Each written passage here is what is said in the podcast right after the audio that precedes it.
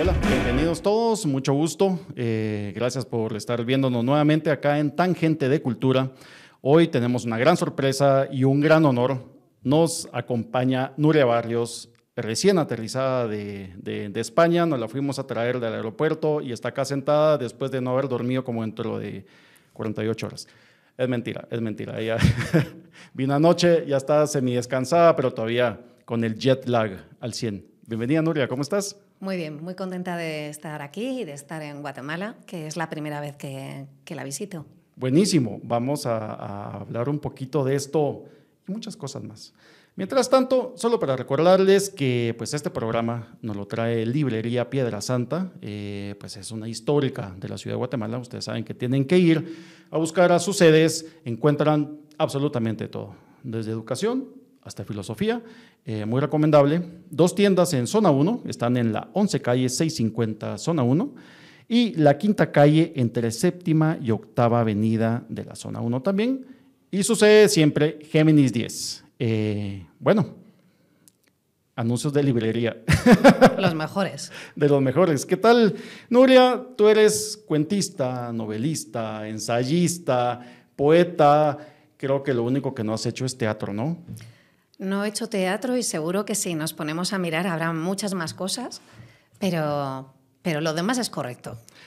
Ah, ok, y bueno, a esto te has dedicado toda tu vida. ¿En qué momento dijiste tú, yo me dedico a las letras? No tengo ni idea. Sé que siempre he sido muy lectora y sigo siendo muy lectora y probablemente el día que deje de escribir seguiré siendo muy lectora escribir me daba mucho respeto, me ha dado mucho respeto. Y empecé a escribir mm, relativamente tarde y fue gracias al periodismo. Yo hice filosofía, me doctoré en filosofía, eh, hice mi tesis doctoral y después de eso eh, trabajé, hice un máster de periodismo y trabajé en un, en un, periódico español, El País. Y el... Lo he oído. pues allí trabajé. Y la disciplina del periódico la obligación de tener que escribir todos los días, en un plazo de tiempo muy corto, eh, piezas en las que era fundamental el título, la entradilla, eh, cómo comenzabas para enganchar al lector y cómo terminabas para que si te había seguido hasta el final saliera con un buen sabor, para mí fue fundamental. Eh, no hay nada como la obligación de tener que escribir para um, perder ese respeto em, paralizante y, empezar a, empecé a partir de ahí, yo empecé a ver la literatura de otra forma. Primero, tuve lo que tú antes me comentabas que llamas, bueno, denominas el llamado. De repente tuve la necesidad de escribir algo, una historia, una historia concreta, y a partir de ahí todo, todo cogió el camino del juego. Y, y arranqué con mi primer libro que se llama Amores Patológicos, y desde entonces ya no he parado. Ahí está, le quitaron el trozo al camión, decimos en Guatemala, es decir, se fue. Sí, todo, me quitaron el atasco, me quitaron, el tapón y allá que fui. Buenísimo. O sea, trabajaste en el país, en Madrid, eh, pues una ciudad exuberante, es un monstruo esa ciudad. Y en cierto modo las urbes se convierten pues como en una especie de despertenencia respecto de los países que las albergan, ¿no? Eh, ¿Es esto como un símil de ser escritora alguien que no encaja en su tiempo y lugar? Eh, ¿O cómo, cómo, te has asumido tú en el momento que, que, decides tomar las letras y te quitas el velo del mundo? Cada escritora, cada escritor mm, es un mundo. Pero yo sí tuve la necesidad cuando... Yo viví dos años en París porque hice una tesis doctoral sobre Jean-Paul Sartre y me fui a París. Y al cabo de los dos años yo sentí a que la intuición es parte fundamental de, de todos, del ser humano. Pero en el caso ya de, de, una persona que decide entrar en el camino de la creación, estar atento a, a tu intuición es básico. Yo tuve la intuición de que París me encantaba, pero que yo quería, que yo necesitaba volver a Madrid. Tuve la intuición de que Madrid iba a ser el lugar eh, en el que yo trabajaría.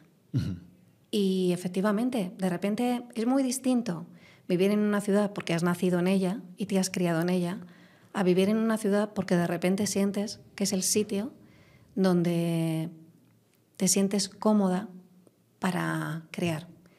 Me pasó eso y alguna vez que he pensado, ¿por qué Madrid? Eh, yo creo que hay un elemento de familiaridad, sé moverme en ella, y por otra parte de extrañeza, como lo decías antes, de las grandes urbes, ¿no? El sentimiento de que eh, es enorme, hay gente de todas partes, no conoces a las personas, el anonimato es parte de la vida en una ciudad grande.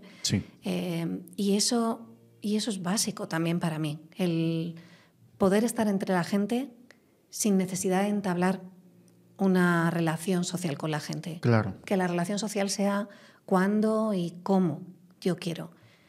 Y, ese elemento de extrañeza funciona muy bien para, para la escritura. Y, Madrid me lo ofrece. Madrid me ofrece eh, no tener que hacer el esfuerzo de adaptarme, porque sé ya estar en ella, pero al mismo tiempo me ofrece el desconocimiento, el permanente cambio de, una gran ciudad. Sí, o sea, eh, básicamente estar adentro de una gran urbe, enamorarse de esta gran urbe, es mantener una relación amorosa con ella. Porque esa ciudad te ofrece todo y te ofrece nada. Te lo da todo y te lo quita todo al mismo tiempo. Es básicamente como estar en una relación, ¿no? Sí, es que las grandes urbes lo que no tienen es homogeneidad. Claro. Y eso es fascinante para, para mí. Eh, una ciudad como Madrid eh, se junta, en ella se junta mm, desde eh, el dinero excesivo hasta la pobreza excesiva. Los guetos ricos a los narcopoblados. claro. Narcopoblados donde la gente vive en una situación, bueno, aparte de ya la situación que supone la droga, la situación de, de carestía económica total. Eh, tienes al mismo tiempo el cielo y el infierno, pero al mismo tiempo tienes la oportunidad de percibir que cielo e infierno son las dos caras de la misma realidad. Es lo mismo. Conviven. Son, eh, es un espejo la ciudad. Y, lo mejor y lo peor, eh, y no siempre lo mejor y lo peor está donde pensamos que está, lo mejor y lo peor se reflejan de una forma eh, muy similar, especular, pero distorsionada. Y jugar con la distorsión eh, es muy interesante porque te invita continuamente a retraducir, a traducir. A traducir. buen término, buen término. Estamos llegando a eso. Hay, algo ahí que, tengo muchas dudas, que, pues eh, vamos a tratar de, diseccionar todo esto. al momento que estamos hablando de andar caminando y conociendo pues, una ciudad y reconociendo todo el tiempo, eh, uno siempre tiene el switch encendido, el switch creativo.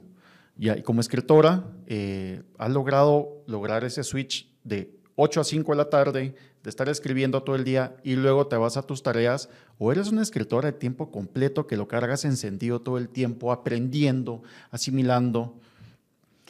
Bueno, si fuera rica, cosa que me gustaría, pero no, soy, Pues efectivamente podría decir que soy una escritora, eh, quiero decir, una escritora funcional. Podría dedicarme únicamente a tiempo completo a cada proyecto. Como no soy rica, eh, eso implica que tengo que ganarme la vida. Y afortunadamente lo que sí he conseguido es que los oficios que tengo para ganarme la vida están relacionados todos con el lenguaje, con la literatura. La traducción, Em, bueno, doy clases en un máster de creación literaria, tengo un taller eh, sobre mitos y literatura. Es decir, todo está relacionado con, la literatura y el lenguaje. Pero aún así es cierto que la proliferación de oficios eh, no, no, impide que cuando yo tengo el llamado, que me gusta mucho ese concepto, claro. cuando yo tengo el llamado, yo tengo, eh, yo estoy trabajando de forma permanente con aquello que sé que quiero hacer, con aquello que va a ser mi siguiente libro. y de alguna forma eh, me convierto en una aspiradora eh, de todo lo que necesito para ese libro. Así que, bueno, mentalmente, emocionalmente, sí, eh, soy escritora a tiempo completo. Económicamente, pues tengo que parchear la realidad. Sí, te entiendo totalmente. Mencionaste algo de talleres eh, y talleres en línea. O sea, ¿hay talleres en línea o son talleres presenciales eminentemente solo para los que viven ahí en Madrid? Pues los talleres que doy de creación literaria son en línea. Ah, ok. Y además tengo muchos alumnos de Latinoamérica. Ok, buenísimo. Eh, ¿Y cómo, cómo puede la gente pues conocerlos? sí, es un máster de creación literaria que eh, lleva adelante la VIU, que es la, bueno, la Universidad Internacional de Valencia. Ok. Y mm, todos los profesores somos escritores y la mayor parte del alumnado mm, son personas eh, de Latinoamérica, con lo cual, bueno, el horario es un poco extraño para mí, es de 8 a 10 de la noche horario español, sí. para, pero es muy interesante. Y luego el taller que doy de mitos y, literatura, ese es presencial. Ese lo doy un día a la semana en Madrid. Y mm, la dinámica, cada uno tiene mm, sus pros y sus contras. Pero el taller presencial, no hay nada como la presencia, para que nos vamos a engañar. Poder tener delante a las personas a las que estás dando un taller es muy sutil, pero cambia todo porque puedes jugar con los silencios, porque puedes dar eh, juego a que ellos participen de una manera mucho más orgánica, porque los veo. Y porque además es como el teatro. Es lo mismo ver una obra de teatro en el cine o en la televisión que en el teatro, que en escena. No. no. Pues esto es igual. Es lo mismo hablar de literatura en línea que de forma presencial. No. no. Siempre es muy interesante pero nada gana, nada gana la presencia. Claro. Ajá, o sea que sí has hecho teatro, ¿eh? Volviendo a la pregunta al inicio. Todos hacemos teatro. Ahora mismo estamos haciendo teatro. Ahora estamos, haciendo teatro. Totalmente. Estamos representando un rol determinado. La persona, ¿no? sí, efectivamente. Nuestra máscara ahora mismo es esta. Ajá, está bien, me parece. ¿En qué aguas te sientes más cómoda? ¿La narrativa? ¿La poesía?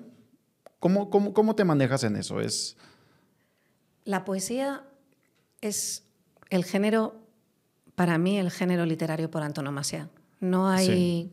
Nada se le puede comparar, porque nada trabaja con el lenguaje en búsqueda de, otra forma de expresar, de una forma de aprender la realidad a través de las palabras. Nada lo hace con la ambición, con la ambición y con, con el poder visionario y la imaginación que tiene la poesía. ¿Eso qué significa? Que es el más difícil, sin duda, y, probablemente es en el que me siento más insegura. Pero de alguna manera yo creo que en todo lo que escribo, en la prosa, en los ensayos, en el relato, en la novela, mm, el alma es poética.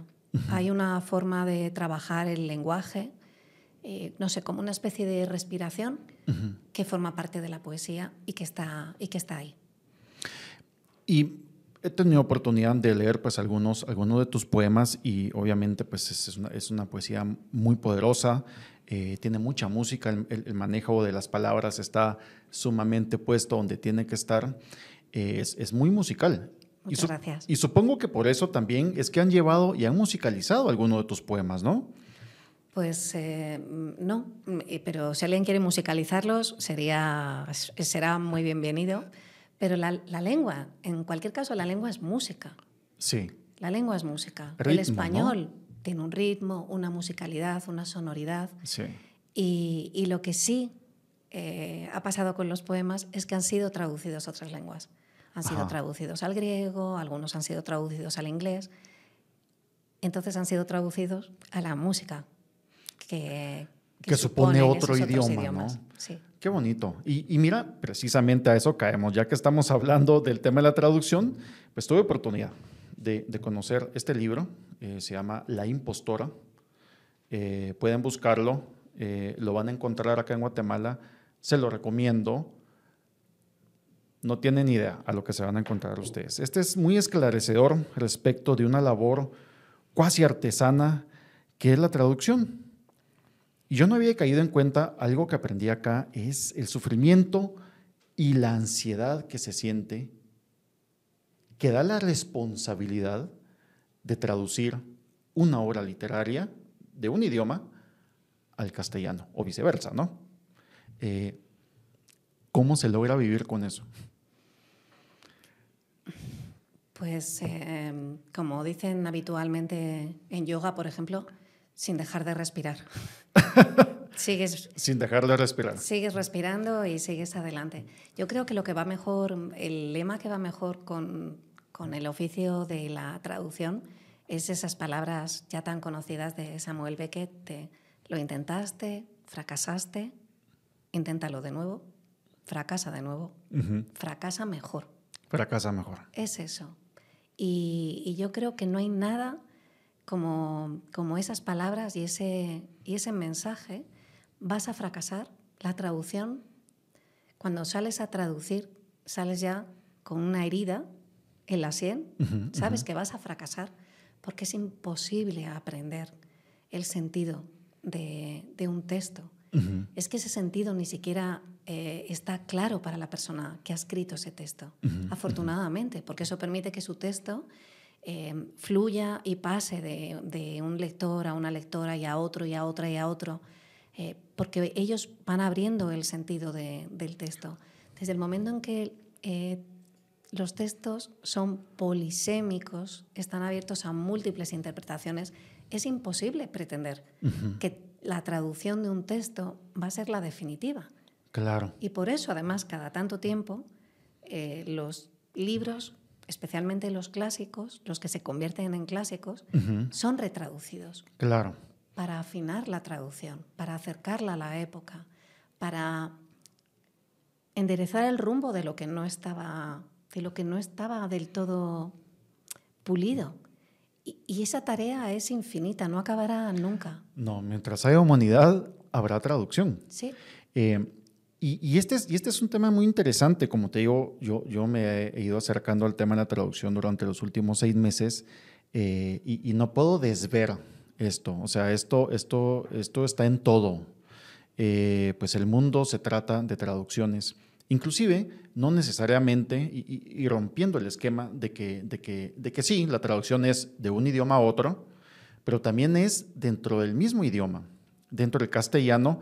Eh, te digo, en una semana he tenido oportunidad de, enfrentarme a una misma idea en tres términos distintos, ¿no? Y esto es un tema de traducción. Lo que para España es guay, acá en Guatemala es chilero y en Argentina es flashero. Ya, entonces cuando tiramos ese, término en la conversación inmediatamente hay un bloque, hay una mano que te detiene y te dice, y viene la pregunta, ¿qué significa eso? ¿En qué contexto lo usas? ¿Por qué lo estás haciendo adentro del castellano? Entonces, me imagino que esto, eh, pasarlo, bueno, que, que, ha tocado, estarlo viviendo al momento de traducir de un idioma a otro, te enfrentas a esto 24/7. Y es ser frustrante, supongo. Bueno, es, es de todo, es paralizante, es terrible, es fascinante. Pero eso es exactamente igual, antes lo decías con los términos. Eh, guay es un término que probablemente jamás utilizará mi sobrino que tiene 21 años. Le parecerá una anticuaya, dirá, pero ¿qué, es eso? Claro, él lo dice de, otra, de ocho formas distintas. Y lo fascinante eh, de mm, de estar en el lugar donde estamos nosotros, no es solamente percibir el cambio, que donde antes se decía em, guay, otros decían cojonudo y otros decían eh, de puta madre, otros, bueno, perdonad que yo no sé aquí lo que suena bien y lo que suena mal. Pero no importa, aquí todo suena bien. Pero bueno, que todo, ya no solamente es ver eh, cómo todo va cambiando, sino pararse a pensar ¿Qué quieres decir? Sí. ¿Qué quieres decir, por ejemplo, con cojonudo? Claro. ¿Qué quieres decir con cojonudo? ¿De dónde viene esa expresión? ¿Qué, sesgo tiene el, ¿Qué sesgo tiene el uso de esa, de esa palabra? Y como esa, eh, bueno, que es una palabra tan masculina, Claro, sí, sí. y, en España se utiliza muchísimo. Cojonudo, acojonante. Sí. Eh, bueno, Sucede lo mismo acá en Guatemala. Acá es huevudo. Claro, ya, o sea, tiene exactamente la misma connotación, la misma definición, solo que se utiliza distinto. Allá son cojones, acá son huevos. O sea. Efectivamente, pues eso, parar y decir, ¿qué sesgo tiene esta palabra? ¿Por qué se utiliza? ¿Te viene bien, te viene bien a ti utilizarla? ¿O no te viene bien a ti utilizarla? Cuando la utilizas, y comprendes el sesgo que tiene, te haces cómplice, esa palabra va cargada de más cosas de las que tú piensas, y ahí ya es como abrir una caja que te lleva a otra caja, que te lleva a otra caja, y luego a partir de ahí puedes volver, puedes seguir utilizando huevudo, acojonante o lo que quieras, pero ya la utilizas de otra manera. Con intención, sabiendo. Ya sabes que no es, que no es, eh, no es bidimensional. Claro. Nada que claro. Eso tiene una tapadera que te lleva por un viaje, un viaje por el tiempo, por la civilización, Total. por todo, por el orden social, el orden religioso, por todo. Exacto, o sea, hay economía involucrada, hay política involucrada, hay geopolítica, hay religión, o sea, todo tiene que ver. Sí. Eh, esto, el tema de traducir, obviamente, pues, pues, pues estoy aprendiendo que es, que es parte de tu trabajo también y que es un trabajo absorbente.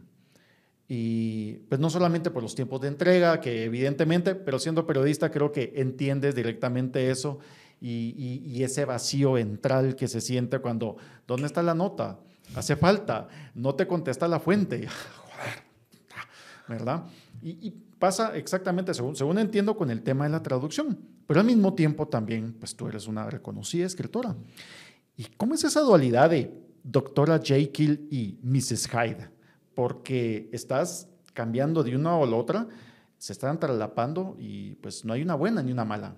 Pero, pero, pero, ¿qué, qué carga tiene esto para, para, para, Nuria como persona? Para mí no tiene ninguna carga, para mí es una riqueza. Eh, creo que el, eh, las taxonomías, mm, pues ahora, ahora, ¿qué eres más? ¿Escritora o traductora? ¿Qué eres más? Eh, novelista o cuentista? ¿Qué eres más? Em, en un momento dado, periodista o escritora, escritora o periodista. ¿Por qué? ¿Por qué, ¿Por qué hay que bifurcar? Yo no bifurco. Al contrario, lo mío todo son afluentes que llevan a una misma corriente. Okay. Para mí es un aprendizaje de distintas maneras de abordar el lenguaje y luego utilizarlo. No me no me siento, y además me incomoda mucho, que, me, que me encierren en una categoría o en otra, porque, porque no funciona, porque nada funciona así. Claro. Esta taxonomía siempre binaria, ¿no? Bien y mal, correcto, incorrecto, esto o aquello, es falsa. Es bien y mal, todo junto, correcto e incorrecto, todo junto, todo cabe en el mismo paquete, luz y sombras.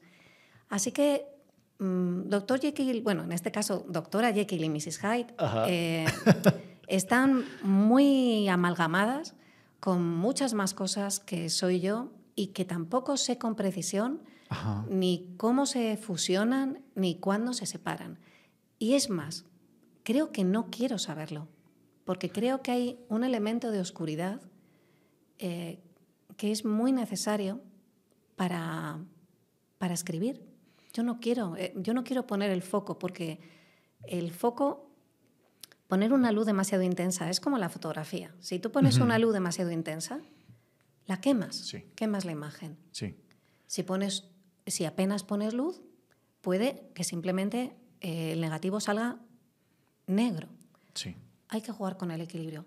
Pero me gusta más que haya una cierta sombra que las sombras estén presentes. Eso yo creo que es imprescindible para crear. Así que eh, todo va unido. Todo, todo va unido.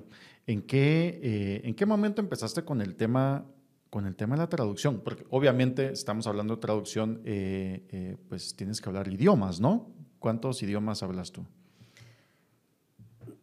Bien, probablemente ni español, pero bueno. Eh, ok, ¿con cuántos idiomas trabajas? Me defiendo, me defiendo bien con inglés y con francés, pero traduzco del inglés. ¿Del inglés? Del inglés al español. Al español.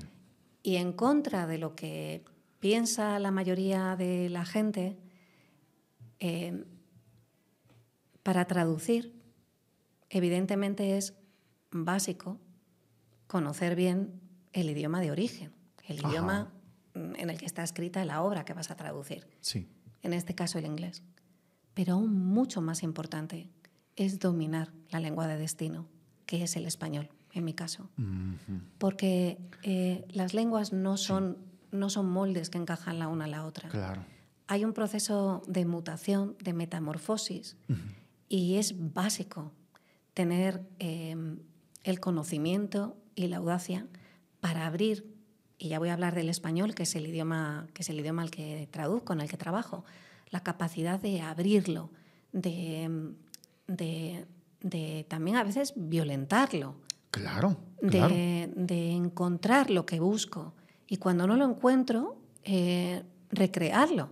Sí. Entonces, eh, como te digo, creo que siendo muy importante hablar bien, leer bien, conocer bien la lengua de origen, mucho, mucho más importante es tener un dominio cuanto mejor, pues eh, tanto más fácil serán las cosas del, español.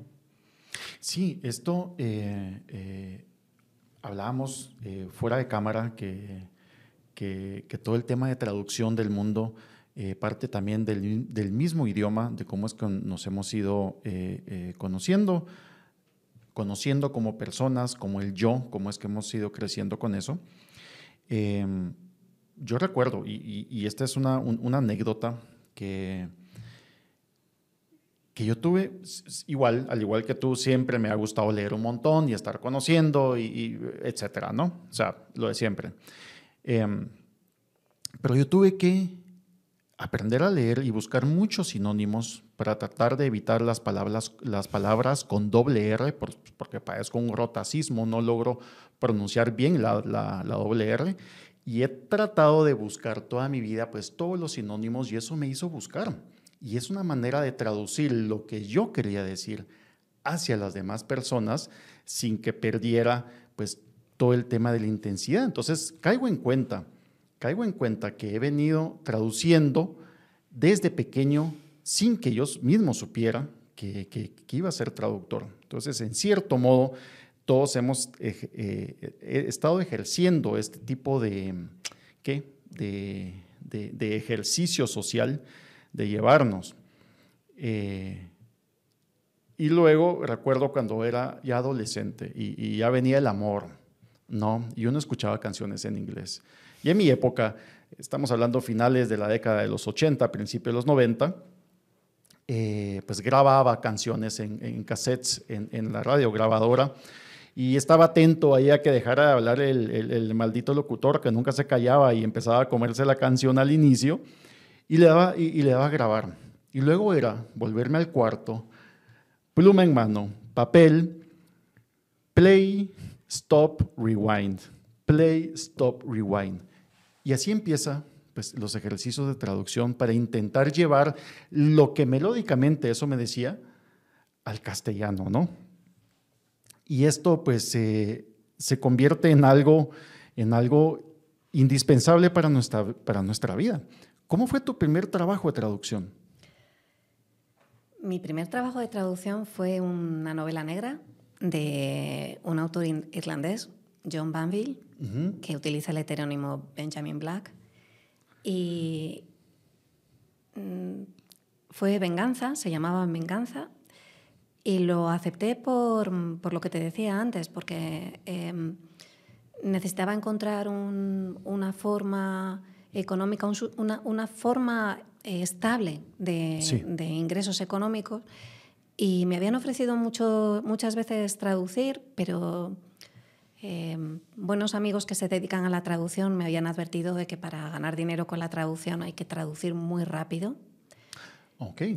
Porque está muy mal pagado Y yo lo había ido Cuando dejando. hablamos, perdón, cuando hablamos de traducir muy, muy rápido, ¿e- e- ¿en qué periodo de tiempo es? Pues eh, yo conozco traductores, traductoras profesionales que traducen un libro al mes. Es una ¿Qué? locura. Sí. Para ganarse. Madre. Porque está muy mal pagado para conseguir tener eh, unos ingresos mensuales. Claro. Pero eso es una demencia. Es una demencia. Así que yo fui postergándolo hasta Ajá, que, ajá. bueno, el azar me, me lo brindó. Hay veces en las que no puedes decir que no, porque ya es tan obvio que, que tienes que decir que sí. Todo se ha puesto, todo el viento, el viento está soplando a tu favor. Y lo que sucedió fue que el traductor de Benjamin Black Ujú. murió. Ya. Y este traductor era amigo mío y me ofrecieron continuar su trabajo. Entonces pensé, bueno, el traductor anterior yo le tenía mucho afecto. Ujú. Mm, Es casi, me viene casi dada la obra de, de su mano y dije que sí. Y así fue, así empezó todo. A través de la mano de un muerto, digamos. Wow. Y, y ya entré en un mundo que para mí era completamente desconocido, que yo pensé que iba a ser mm, muy agradable, me iba a resultar muy Sí, agradable, sí. relativamente sencillo. Yo decía, soy escritora, conozco inglés. Suena bien. O sea, te Sí. digo, todo, todo, todo está para que uno diga, pues, o sea, las estrellas se alinearon para que caiga. Sí, dije, esto no, no puede ser más que, bueno, que me va a quitar unos meses de, de dedicarme a escribir. Y bueno, gran ignorancia porque una vez que empecé a traducir descubrí que, que era un mundo eh, fascinante, pero terriblemente difícil. Claro. A mí, a, mí me parece, eh, eh, va- vamos a, a dar un pequeño spoiler acá del libro, me, me parece fenomenal. Pude verlo cuando tú tomas el trabajo de traducción y dices, bueno, perfecto. eh, de 8 a mediodía, no recuerdo exactamente, voy a poner acá mi librito de traducción, aquí están mis diccionarios, vamos a poner el incienso, vamos a poner la música, nadie me jode de este lado y bueno, vamos a empezar a leer acá, qué es lo que dice.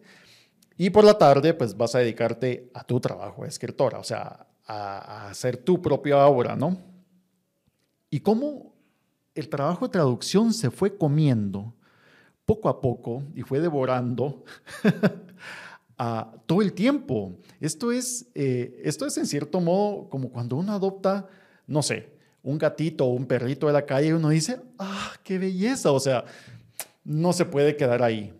Yo me tengo que hacer cargo de él. ¿Qué tan difícil puede ser? Y el animal, hijo de puta, viene y te destruye la casa. O sea, Y requiere mucha atención, sí, total. como la traducción. Pues, pues fue algo, pues fue algo similar, ¿no? Pues sí, esto fue como meter un gatito que me destrozó, eh, me destrozó muchas cosas. Me destrozó, eh, para empezar, el- la, la idea que yo tenía de, de mi dominio del lenguaje. Fíjate, antes lo, lo he anotado, antes hablabas de, de cómo la dificultad, en tu caso, para pronunciar la R, que Ajá. por cierto no lo había percibido hasta que tú lo has dicho, Ajá, con lo cual eh, hay un trabajo muy bien hecho, pero bueno, como el, el deseo de, de esquivar esa dificultad fonética Sí. a ti te llevó a un ejercicio creativo permanente. Total. En el caso de la, de la escritura, uno juega con los propios límites. Es decir, los límites, los límites y la creación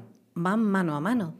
Y en el caso de la escritura, eh, cuando, bueno, eh, mm, se utiliza el lenguaje, cada uno, cada persona, utiliza el lenguaje de una forma determinada, que es su voz, para plasmar su propia voz, que es su forma de narrar, pero su forma de narrar es su forma de ver el mundo, ¿no? De ver el mundo, de ver a los demás, de su forma de pensar, su forma de, de sentir y de estar en el mundo. Y juega con sus límites, porque eh, yo tengo una forma de narrar que se basa también, probablemente, en, en una serie de limitaciones que tengo. Yo no tengo un lenguaje barroco. Claro. Probablemente eh, no tengo un lenguaje, mi forma de escribir es una forma de escribir que tiene ese componente poético, pero es mucho más sucinta, mucho más clara, mucho más breve, porque yo no tengo ninguna facilidad para el lenguaje barroco. No se trata de, que, de que yo eh, estuviera dotada para el barroquismo y decidiera irme a, lo, a la expresión poética, a lo sucinto. No, es que yo, a mí se me daba bien esto y no se me daba bien aquello. Eso es un límite. A partir de ese límite, yo trabajé, dije, este es mi camino, ahora yo lo trabajo y lo desarrollo y lo pulo y lo afilo. Pero son mis límites. Sí. Claro. Muy de acuerdo. Esto es igual. ¿Qué pasa con la... Pues lo que tú decías cuando decías, claro, es que los límites, los límites son mm, el corazón de la creación. Por eso, por eso cada persona tiene una voz, los escritores o las escritoras, cada uno tiene una voz distinta, porque cada uno juega con unos límites concretos, los límites que le definen. ¿Qué pasa con la traducción? Que la traducción, de repente, tu voz todo aquello que has creado con tus límites, tu cauce, lo tienes que, bloquear, lo tienes que cerrar, porque se trata de encontrar un lenguaje que exprese de la forma más fiel posible aquello que ha escrito otra persona que tiene una voz completamente distinta a la tuya. Con sus límites también. Que tiene sus límites y una forma de narrar y una forma de contar que no se parece nada a ti. ¿Qué haces de repente? todo lo que has estado trabajando, le pones un cartelito, se cierra hasta nuevo aviso, y empiezas a trabajar el lenguaje y empiezas a romper tus límites, y empiezas a romper, a trabajar tus límites, porque tus límites ya no son eh, los cimientos de tu obra, tus límites ahora son un lastre y tienes que explosionarlos. Tienes que encontrar una forma, una expresividad que no es la tuya. Y ahí estás jugando de otra forma en otro terreno de juego, que es con palabras, pero es otro terreno de juego completamente distinto. Eh, sí, de acuerdo, o sea, es, es, es, es, tan grande, es tan, tan, tan amplio esto que, que cuando lo pones de esa manera, como te digo, yo no lo había visto, que cada quien crece con sus propios límites, con, con su universo y uno decide, con esto juego. Ya, este, o sea, esto es lo que yo abarco y a partir de esto yo explico lo que quiero decir y jalar. Eventualmente entran más, salen otras, ¿no? Pero dejar todo lo propio para intentar entender los límites de alguien más. O sea, no, hombre, o sea, esto, ahora entiendo el porqué de la angustia. Ahora entiendo el porqué de esa responsabilidad. Que estoy seguro que también no me dejarás mentir que existirán traductoras y traductores muy responsables que, que vale madre, que se vaya como esté. Ya, o sea, eh, totalmente acá está. ¿Y por qué no? Seguramente se ayudarán con los distintos traductores ahora que tenemos eh, en apoyo eh, en la era digital, ¿no? La inteligencia artificial y... ¿Qué pasa ahí? ¿Qué pasa ahí con el tema de la inteligencia artificial? Mira, antes de entrar en la inteligencia artificial, sí, quería eh, terminar dale, dale, O, mm, dar un apunte más de lo que estamos hablando. Eh, la impostora, el libro, el ensayo del que hablabas antes, eh, parte de la base de que no somos nadie. No somos nadie. Sí. Y a partir de no ser nadie, construimos distintas máscaras, construimos distintos roles pero nuestra esencia originaria es plástica, es maleable.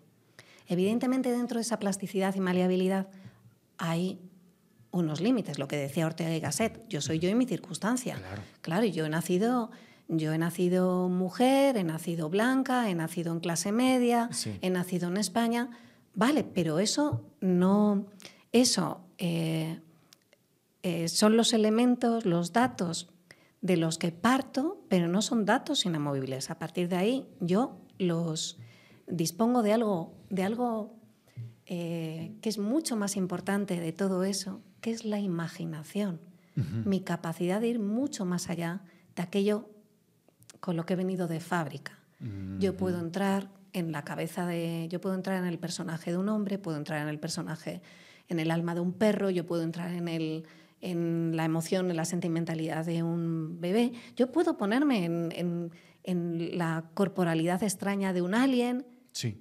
Porque, yo puedo pasar al siglo XII y puedo de repente viajar al siglo 32, puedo estar en, en una utopía y en una distopía. ¿Por qué?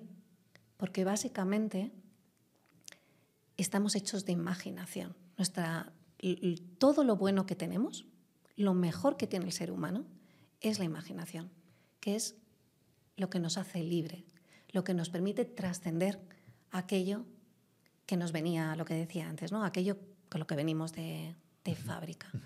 Eh, esto, ¿por qué lo digo?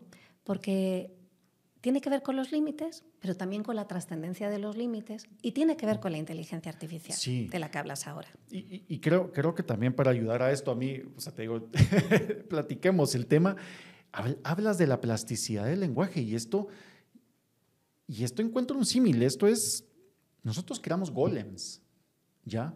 Los fabricamos y luego les damos vida y salen a ayudar o salen a matar o salen a hacer lo que sea. O sea, nuestro lenguaje es nuestra plasticina, nuestra arcilla que nosotros estamos tirando y que eso es lo que estamos presentando al mundo, ¿no? Sí.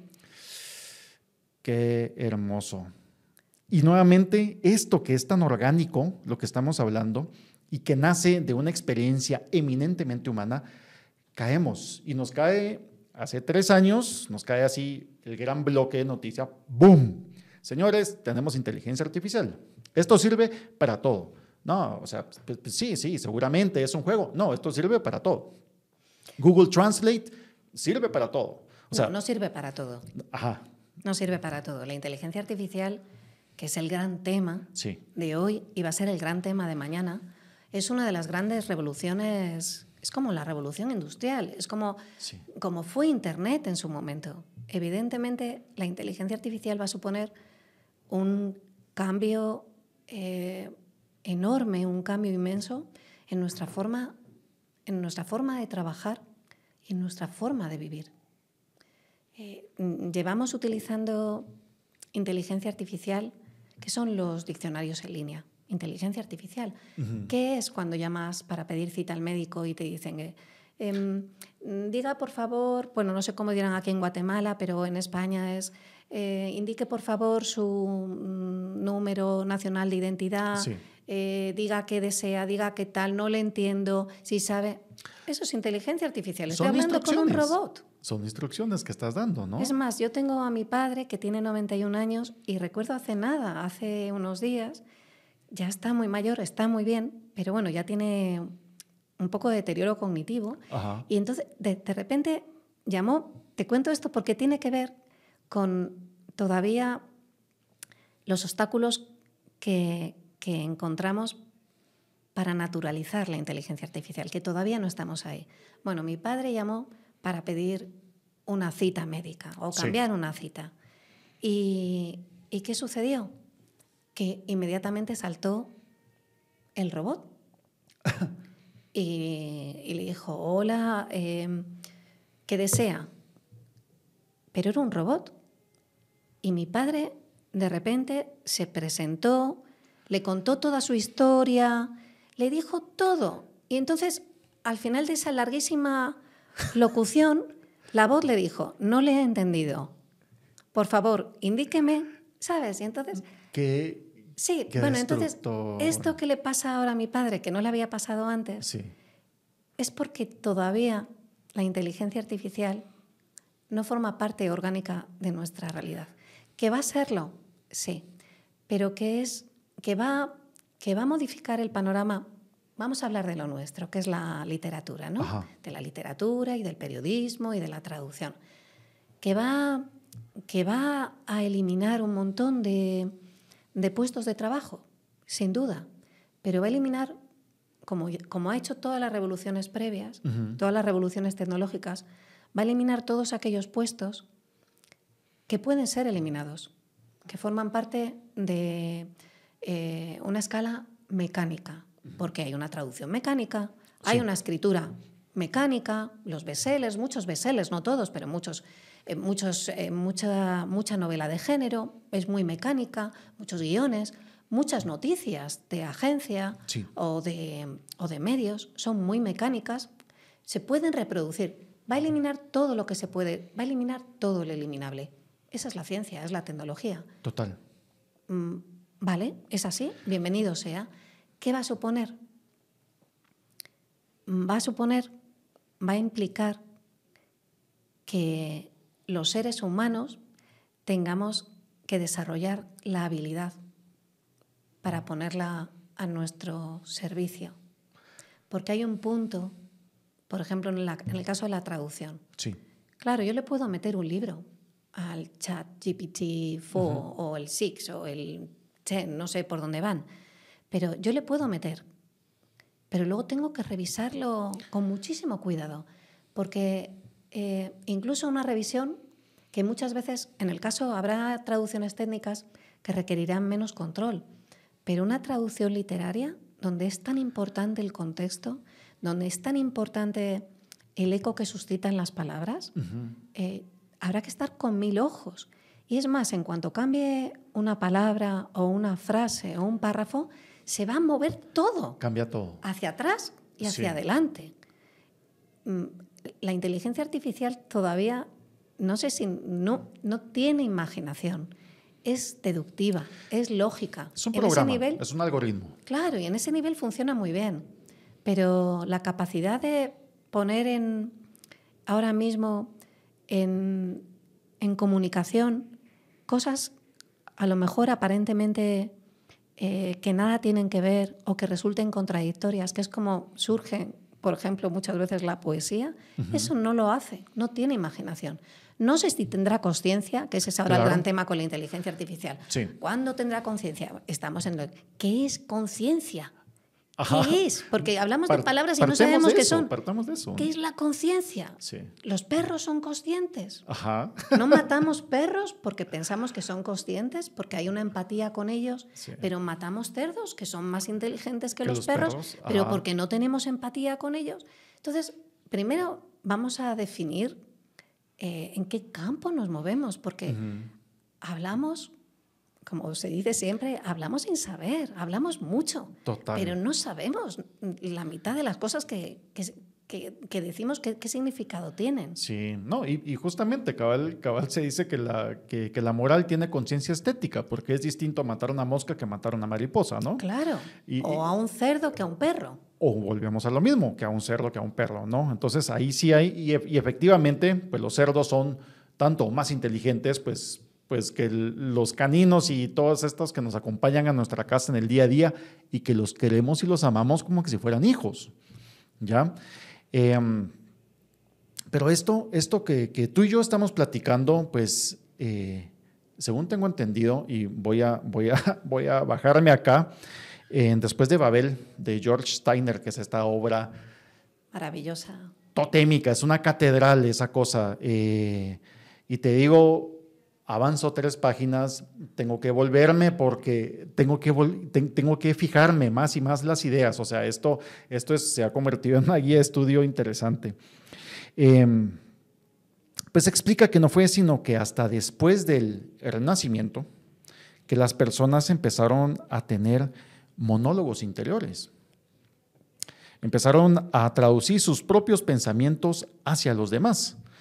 Es decir, antes, previo al Renacimiento, según George Steiner, eh, pues los seres humanos había gente que daba instrucciones, volviendo al símil con el tema de inteligencia artificial, eran los que metían los prompts para hacer las instrucciones y la demás gente ejecutaba. Ya, o sea, tanto el clero como, como la monarquía decía, hay que cuidar el territorio. Ya, entonces los soldados hacían de soldados, los campesinos campesinaban, las doncellas doncellaban y cada quien tenía, tenía, tenía exactamente su lugar en el mundo, sin cuestionar absolutamente nada. Los que cuestionaban, pues ya sabemos que lo que les pasaba, ¿no? Entonces, después del Renacimiento, empiezan a salir todo, la gente se da cuenta que, que puede pensar por sí misma. Y cuando uno dice algo directamente sin un filtro, pues tiene consecuencias. Em, los traductores nos hemos convertido todos de una u otra manera.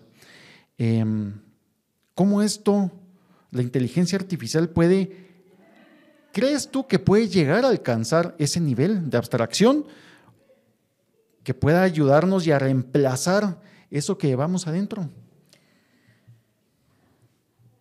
Es complejísimo, porque es cierto que tiene una eh, tiene la capacidad, el famoso algoritmo, tiene la capacidad de almacenar una cantidad ingente de información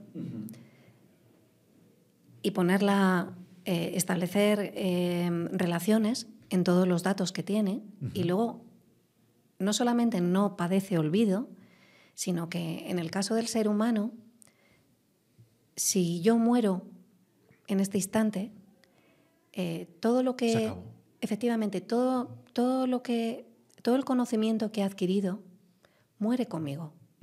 Yo no puedo trasladarle eso en el estado en el que está ahora mismo, eh, en, esa, en la capacitación que ahora mismo pueda tener mis neuronas de, de conectar, de funcionar, de relacionar. Yo no puedo eh, pasárselo a mi hijo, por ejemplo. Claro. Para que lo utilice. No, muere conmigo. Que, sin embargo, la inteligencia artificial su cuerpo, que sería el ordenador, eh, muere ese ordenador, yo traslado toda la información a otro continente distinto. Y, esa información sigue creciendo y creciendo y creciendo. Claro, no tiene, su crecimiento no tiene nada que ver con el, con el crecimiento tan, tan vulnerable de los seres humanos, tan efímero. Es cierto. Pero a partir de ahí, claro, ¿qué, qué, nos, ¿qué nos sucede a nosotros? Bueno, es que estos temas, es que vamos a, nos podrían dar aquí las uvas, y nunca mejor dicho, el 31 de diciembre, y seguiríamos hablando. Hacemos programa un año de esto. Sí, hacemos, pero vamos, nosotros qué tendemos? Nosotros primero, el ser humano, ¿qué hace? El ser humano necesita convertir todo lo que sabe y lo que no sabe y lo que le plantea dudas, necesita meterlo en un relato para comprenderlo aunque no esté dando soluciones, pero necesita convertirlo en un cuento, en un relato. En los relatos, ¿qué hacemos? Porque también no solamente todos somos traductores y traductoras, porque estamos traduciendo desde el momento en que nacemos, es que todos somos contadores de historias. Para sobrevivir necesitamos contar una historia que dé sentido a lo que vivimos. ¿Qué solemos hacer para contar historias? Antropomorfizar mm. lo que nos rodea. Antropomorfizamos a los animales ¿Y cómo no vamos a convertir, darle rasgos humanoides a la inteligencia artificial? Damos pues rasgos humanoides a Dios, damos rasgos humanoides al robot, damos rasgos humanoides a la hormiga, damos rasgos humanoides si es necesario al vaso y al agua que contienes en un momento dado. Claro. Entonces, todo esto forma parte de nuestra necesidad de comprender. Ahora, nuestra necesidad de comprender es una cosa, que comprendamos es distinto. no tiene nada que ver. Volvemos a lo mismo. Acumulación de datos no es inteligencia, no, es conocimiento. Es, no es relación. Relacionarlos. No relación. Relacionarlos es inteligencia. Pero incluso es, un tipo de inteligencia, porque ahí estamos de nuevo con lo que significan las palabras. ¿Qué significa la inteligencia? No hace mucho, yo creo que fue hace dos mm. décadas, eh, o hace tres décadas como mucho, de repente surgió el tema de que no solamente había una inteligencia Em, calculadora, racional, sino estaba la famosa inteligencia emocional. La inteligencia emocional entró en nuestras vidas. Nadie había oído hablar de la inteligencia emocional. Exacto. Ahora hay una, una multiplicidad de inteligencias. Inteligencia visual, inteligencia artística, inteligencia verbal, inteligencia matemática, inteligencia... claro, el propio instinto de supervivencia es una forma de inteligencia. Claro. ¿De qué inteligencia hablamos cuando hablamos de la inteligencia artificial? Traigamos a los expertos. Es que esto es muy complicado. Pero, pero, pero es parte de esto yo, y, es necesaria esa discusión constante y principalmente pues para un grupo etario que, que, está creciendo con esto y lo está normalizando sin entenderlo como que pues ya es parte de esto eh, pues sucede con el tema de los jóvenes pues yo lo veo con mi hijo también no, pero ahí lo resolvemos. Preguntémosle al, al, al, al, chat GPT, preguntémosle a no sé cuánto, a no sé. Y yo le digo, no, hombre, o sea, también, también hay que ver de dónde surge esto, porque te digo, muy inteligencia artificial, muy chat GPT, pero también, pues ya es conocido que, que pues esto, esto se alimenta de la información de, global que existe en el Internet, y pues ya tenemos a los rusos, tenemos a los chinos, que están con granjas de contenido metiendo y peleándose sobre quién tiene la razón sobre el conflicto Ucrania-Rusia, ¿no? Entonces viene, viene, pues no sé, un patojo, así le decimos acá a los, a los, jóvenes en, Guatemala, viene un patojo de 21 años como, como, como el mío, tiene que hacer un trabajo que está estudiando relaciones internacionales y se mete a ChatGPT, solicita información de esto y pues ya te queda una, una información ya trastocada, ya con, con un par de, de, manchas y stitches por ahí sobre esto. Entonces le digo, ojo, también hay que tener mucho cuidado de quién está alimentando ese algoritmo y con qué fin, ¿no? Claro, es que eh, son distintas formas de llamar a la realidad. Lo que antes eh, se llamaba sesgo ideológico, luego pasó a llamarse perspectiva de género, por ejemplo, que es otra forma de sesgo ideológico. Claro. ¿Y aquí qué estamos hablando? De que efectivamente, ¿qué datos, con qué datos alimentamos el algoritmo? Con los datos de que disponemos. Pero no olvidemos que gran parte de la humanidad no genera esos datos, los datos, su experiencia vital, la experiencia vital de una gran parte de la humanidad que no es la población occidental, eh, pues hay una enorme masa de población que no, cuyos datos experienciales no entran, no han sido recogidos y no entran en el algoritmo. ¿Eso qué significa? Que el algoritmo, por supuesto, la inteligencia artificial, tiene un sesgo muy concreto. Y, y hay que ser muy consciente de qué tipo de sesgo tiene la información que nos está suministrando para saber qué vamos a utilizar y qué no. Pero esto forma parte también de lo que hablábamos antes, de la traducción. Vamos a ver qué tipo de traducción elegimos, porque eh, todo es traducción. Claro. Pero hay traducciones mejores, no habrá de traducción definitiva, pero las hay mejores y peores. Y las hay algunas que no solamente son malas, sino son muy peligrosas. Sí, completamente de acuerdo. Eh, la inteligencia artificial es, eh, pues termina siendo una herramienta como cualquier avance científico y tecnológico se ha convertido. Suponte a finales del siglo XIX, con, la invención de la fotografía, eh, pues los fatalistas, se acabó la pintura. Se acabó la pintura. Ahí está. Esto significa que ya nunca más vamos a volver a pintar porque la pintura nos servía para explicar la realidad de una manera gráfica y ahora que existe la fotografía que nos la devela tal como es, ¿verdad? Ya no existen los pintores, no es necesario. Y no, al carajo, o sea, empiezan a convivir. La pintura en el siglo XX se torna y cambia con el tema de vanguardias y, termina convirtiéndose en el arte moderno y vamos allá por la década de los 80 y vamos a Warhol, ¿no? La pintura y el arte plástico cambia. Sucedió exactamente lo mismo con el cinematógrafo. Se acabó el teatro, mucho. Se acabó. Ya no puede existir el teatro. Ya, ¿para qué? Sucede lo mismo con el Internet. Ya no hay libros. Ya está, ¿para qué? Ya, o sea, entonces, y estamos viviendo algo exactamente igual con el tema de inteligencia artificial. no, ya no hay que pensar. bueno, hay, se me han ocurrido ocho cosas, por lo menos, de todo lo que me dices. Mira, cuando decías lo del tema de... El problema, eh, un problema muy importante es que eh, tu hijo, por ejemplo, cuando entra en el chat GPT, o, el mío, que también, eh, el mío trabaja con, con, drones y, imágenes ópticas para eh, controlar la deforestación. Ah, ok. Bueno, utiliza mucho el chat GPT. Sí. ¿Qué pasa? Que yo lo noto. Que los jóvenes ahora, los patojos, me gusta esa expresión. Se van al, abren el chat GPT como antes nosotros abríamos la Wikipedia, con una confianza absoluta, con una confianza ciega, porque piensan que lo que les ofrece es la realidad. Pero es que ese, ese, esa falacia de eh, vamos a buscar, existe, vamos a encontrar, por fin es como la piedra filosofal, por fin encontraremos algo que nos dé la realidad tal como es. Esta negación de que la realidad es inaprensible, que todo es un relato. Cuando pasó lo que decías tú con la fotografía, aparece la fotografía y se piensa es el fin de la pintura, porque la fotografía nos va a ofrecer la realidad tal como es, el paisaje, el retrato. Mentira. La fotografía mejora, mejora mucho. Eh, hay fotografías, la mayor parte de la fotografía. ¿Por qué uno eh, selecciona de las fotos que le hacen, selecciona unas y no otras? Selecciona aquellas en las que está favorecido. No selecciona, selecciona aquellos paisajes que le parecen más estéticos, a lo mejor no se corresponden con la realidad. Porque la fotografía también tiene, reproduce de una forma determinada la realidad, pero es una interpretación. La fotografía está muy lejos. Bueno, la, forma más clara de verlo es que la fotografía ha llevado al selfie. No hay nada más mentiroso que el selfie.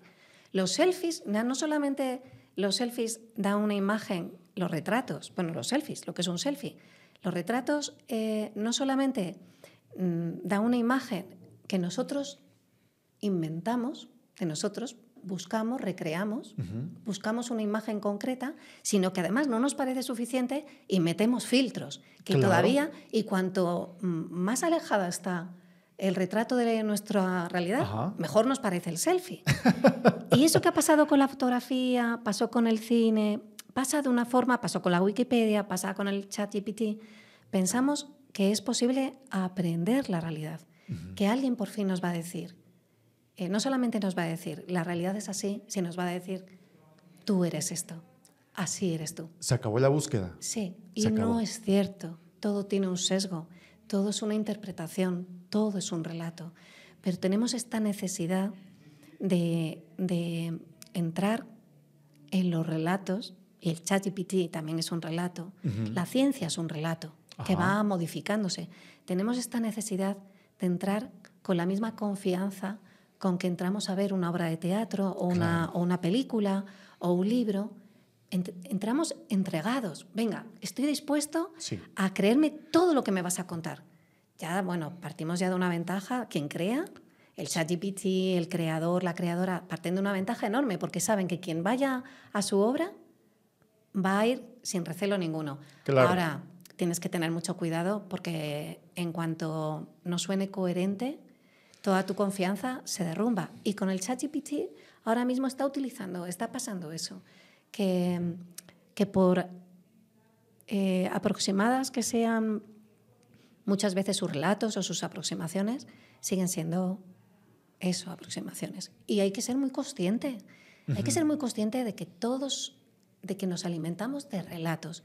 Y un relato es un relato, nada más. Sí. Solo que hay algunos que están contados de mejor manera y de tal manera que te hacen, que te dan la certeza que estás en esto y que esto es. Porque, o sea, si vamos de eso desde, desde el aspecto de civilización, nosotros como sociedad occidental tenemos un relato que nos lo creemos a pie juntillas y, y cuestionar eso significa cuestionar toda mi esencia, cuestionar lo que me enseñaron. Y, saber pues que mis abuelos, que mis abuelos no eran las mejores personas y que, y, que la manera del trato en que crecieron nuestros padres no es lo mejor. Y cómo nosotros también hemos ido metiendo ciertas cosas hacia, la siguiente, hacia las subsiguientes generaciones y nos damos cuenta que hemos ido también metiendo su cuota de trauma. Y ese relato occidental cambia directamente con el otro relato oriental. Y si vamos a eso y particularizamos vamos, acá en Guatemala, el relato maya, ya del origen de, todos los tiempos, o sea, esto, o sea, nos estamos encontrando y es una lucha constante de historias, ¿no? El cuestionamiento, efectivamente, mira, eh, la palabra cuestionamiento es completamente ajena a la palabra esencia. es que no hay esencia. Sí. ¿Qué sucede? Lo que hay es una zona de confort, esto que se dice tanto ahora. Hay una zona de confort que uno construye en la que se siente más o menos seguro con aquello que, le ha sido dado o aquello que ha alcanzado. Pero es solamente una zona eh, creada, porque el cuestionamiento eh, es básico. ¿Cómo no vas a cuestionar? cómo no vas a cuestionar quién eres?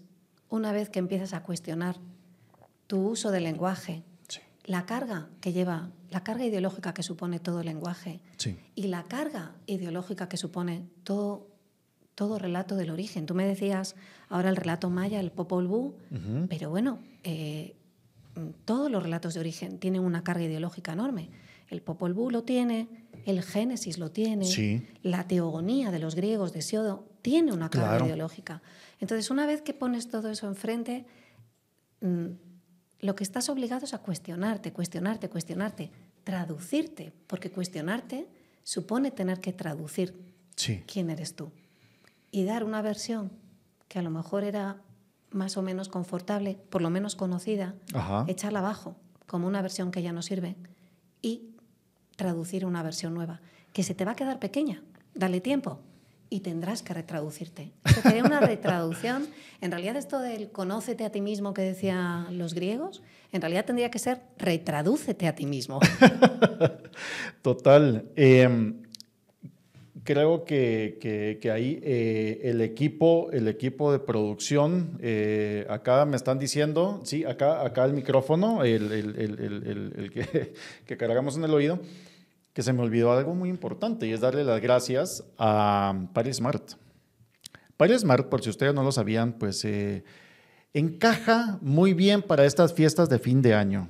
si usted va a salir de fiesta, va a salir de juerga, eh, y piensa que se va a pasar de tragos, pues usted se toma una pastilla con el primer trago y va a amanecer muy bien al otro día.